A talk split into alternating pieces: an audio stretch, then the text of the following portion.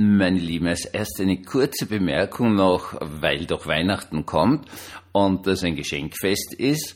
Und ich habe jetzt bemerkt, dass auf Amazon die Preise plötzlich steigen, also so circa ab zehn Tage vor Weihnachten werden manche Preise schon eher überraschend, also so im Bereich von 20, 30 Prozent, werden die Sachen plötzlich teurer. Das heißt, es gibt Leute, die sind nicht so naiv wie ich, sondern die sagen nur gut, wenn die so deppert sind, dann machen wir ein Geschäft draus. Und gerade für die, die noch immer nichts haben als Geschenk, da drehen wir jetzt aber ordentlich auf. Herzlich willkommen zum Tagebuch eines Pfarrers von eurem Hans Spiegel, eurem Pfarrer im Internet. Wahrscheinlich bin ich wirklich zu naiv. Also das muss man mal sagen. Und ich möchte Ihnen da jetzt ein Beispiel dafür geben, ich äh, gestehe, vielleicht haben Sie das sogar schon bemerkt an manchen Podcasts, ich mag Uhren. Ich finde Uhren eigentlich faszinierend als, als Zeitmessung, dass man nicht nur weiß, wenn man in der Früh aufwacht, wo man ist, in seinem Bett ist zu hoffen, und man weiß auch, wann es ist. Es ist für mich eine wichtige Geschichte und es gibt eine Uhr, die finde ich wunderschön, die kann ich mir nicht leisten, werde ich mir niemals leisten, besser gesagt. Das ist die Seiko Marine Master 300. Sie können das googeln, ist einfach eine wunder, wunderschöne Uhr, die aber so ab 3000 Euro aufwärts kostet. Mechanische Uhr, automatische Uhr. Und das wäre sicherlich niemals für eine Uhr ausgeben. Wäre nicht tun. Na, tue ich nicht aus. Aber ich habe so ein bisschen rumgeschaut und dann stolper ich plötzlich da hier drüber, dass es da chinesische Nachbauten gibt. Jetzt ist Folgendes dazu zu sagen, es sind keine Fälschungen, weil es steht nicht Seiko drauf und das äh, Patent, äh, Designpatent für diese Uhr ist längst abgelaufen, also nach 50 Jahren sind ja die Dinge alle gemeinfrei.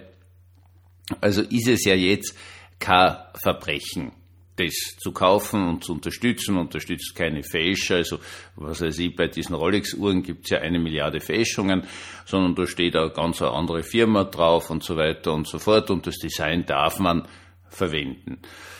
Jetzt habe ich aber trotzdem gedacht, na, Hans, du sagst ja immer, man soll nicht stehlen und in gewisser Weise ist es ja so, dass das schon gestohlen ist. Also das Design ist gestohlen, so wie die ausschaut, wirklich wunderschön und so weiter und so fort. Aber ich habe dann gesehen im Internet, diese Nachbauten sind ganz toll. Also sie sind super, ultra toll. Was stimmt ist drinnen, ist wirklich ein Psycho-Werk, halt ein ganz, ganz einfaches, in dem in der Marinemaster ein ultra über drüber Werk verbaut ist, aber ist ja wurscht. Aber es ist wirklich ein Psycho-Werk und ja, die 180 Euro, das soll sein. Aber soll man das wirklich tun und es ist ja eigentlich Diebstahl und kann man da erwarten, dass das wirklich eine Qualität hat und so weiter und so fort. Schaue ich, schaue ich ein Video an, zweites Video, drittes Video, viertes, sogar fünftes Video. Und diese Leute, mir unbekannt, schwärmen darüber, das kannst du dir nicht vorstellen. Das kannst du gar nicht vorstellen, wie die da schwärmen, wie toll diese Uhr ist und, und wie wunderbar die gemacht ist und überhaupt. Und dann habe ich gesagt, ah, wo sie kaufen wir die? Eh, zu Weihnachten 180 Euro, selbst wenn es ein Schmoren ist, ist es äh, verkraftbar. Gut. Also bestelle ich, gibt's also chinesische Firma, die aber sogar in Deutschland eine Niederlassung hat oder zumindest ein Versandgeschäft, also kein Zoll und nicht wochenlang warten, bis das aus China da ist und dann noch einmal wochenlang warten, bis das durch den österreichischen Zoll durch ist, sondern ich, ich bestelle mir das. Jetzt habe ich es gekriegt und schaut am ersten Blick total toll aus. Und dann sind mir so die ersten Zweifel an diesen ganzen Beschreibungen, wie toll die Uhr ist, im, äh, auf YouTube gekommen, weil das Band, das Uhrband, also war der absolute Schmoren. Das war der absolute Schmoren. Gut, jetzt denke ich mir, wurscht, ich habe eh eine Reihe von Uhrbändern, sogenannte NATO-Bänder, das sind so Durchzugsbänder nimm mit das oben. Nimm diese Uhr zur Hand, die also äußerlich wirklich ausschaut wie diese Marinemaster und die haben so Löcher. Also da kann man mit so einem spitzen Ding hineinfahren und dann springen diese äh, sogenannten Federstege, das ist das, woran also die das Uhrband hängt und das ist Federsteg, weil das kann man so zusammendrucken, um es hineinzutun.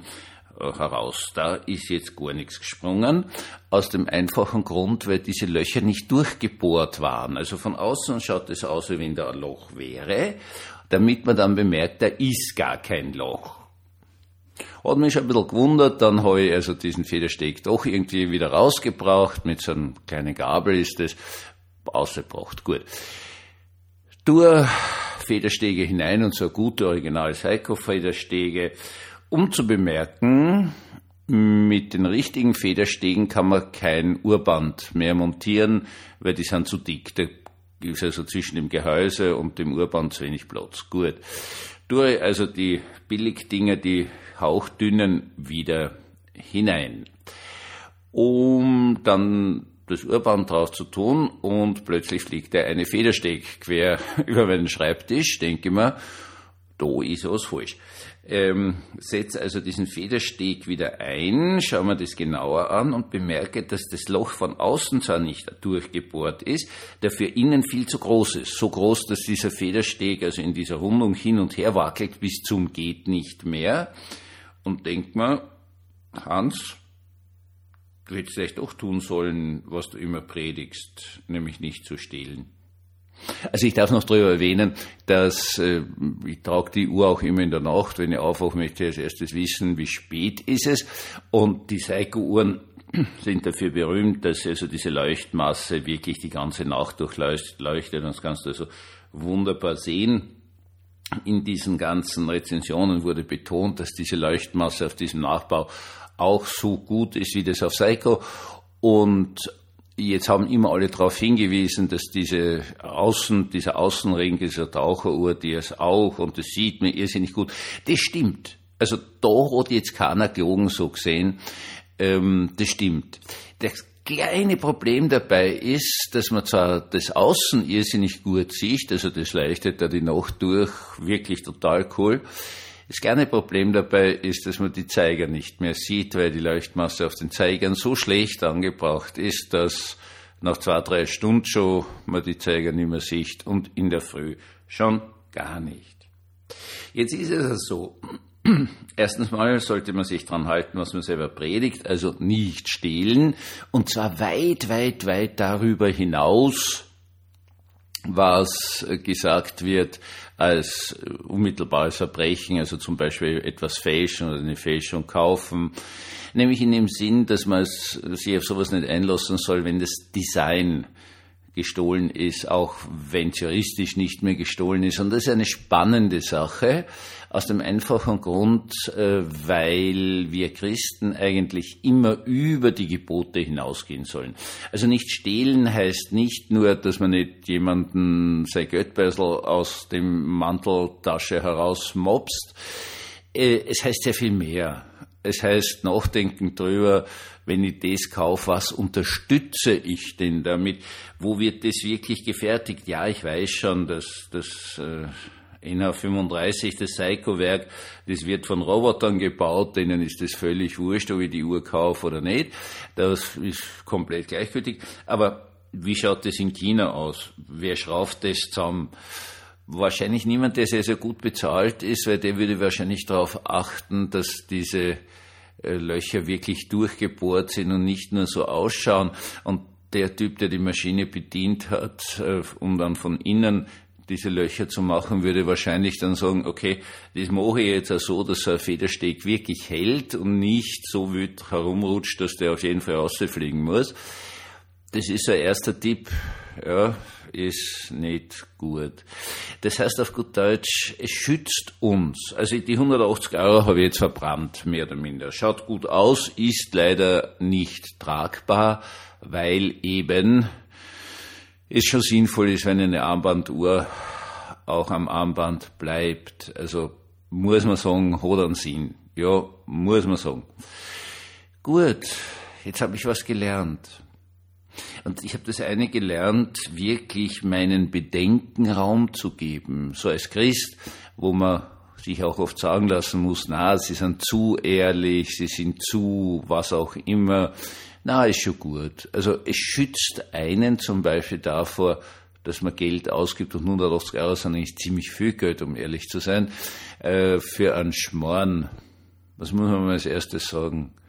Das Zweite ist natürlich was anderes, meine Naivität. Meine Naivität, unbekannten Menschen im Internet zu glauben, dass das also wirklich gut ist, obwohl es offenkundiger Schmarrn ist und gerade bei einer Taucheruhr, die man in der Nacht nicht ablesen kann, das kannst vergessen, das ist sinnlos, weil ich kaufe eine Taucheruhren zum Tauchen, das kann ich leider nicht mehr, aber ich kaufe sie dazu, dass ich in der Nacht sehe, wie spät es ist, wenn ich aufwache. Und äh, wenn ich das nicht kann, wurde das Geld ausgeschmissen. Aber ich habe diesen Leuten vertraut. Jetzt könnte ich natürlich sagen, ich möchte gerne lernen, weniger vertrauensselig zu sein, vielleicht weniger naiv. Jetzt sage ich Ihnen was, das will ich gar nicht lernen. Ja, gut, Lerneffekt war, vertrau nicht auf irgendwelche Geschichten auf YouTube, weil wahrscheinlich machen das die Leute, weil sie dafür bezahlt sind oder irgendwo was dafür kriegen und deswegen ist das, was sie da besprechen, immer unglaublich toll, bis auf eine nicht so große Gruppe von Leuten, die das seit zehn Jahren machen oder so in der Art und die wirklich Ahnung haben und die da nicht irgendeinen Blödsinn reden. Aber wissen Sie, ich möchte nicht lernen, misstrauisch zu werden.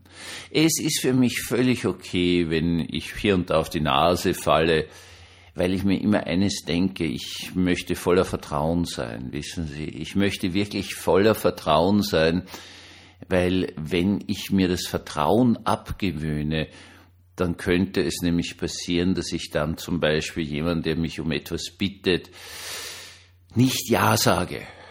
Und dann könnte ich wirklich einen groben, groben Fehler machen. Und da ist es mir dann einfach lieber, viel lieber, dass ich hingehe und sage, na gut, 180 Euro hätte ich schon gern gehabt. Wurscht ist wurscht, ist vollkommen egal, weil die Hauptsache ist, dass ich Menschen vertraue, dass ich Menschen glaube, damit ich nicht einmal jemand, der mich um Hilfe bittet, Nein sage, weil ich misstrauisch geworden bin. Vielleicht ist das auch so eine Botschaft von Weihnachten, wenn Gott ein Kind wird und Kinder sind unglaublich vertrauensvoll, dann dürfen wir auch vertrauensvoll sein und vor allen Dingen bleiben.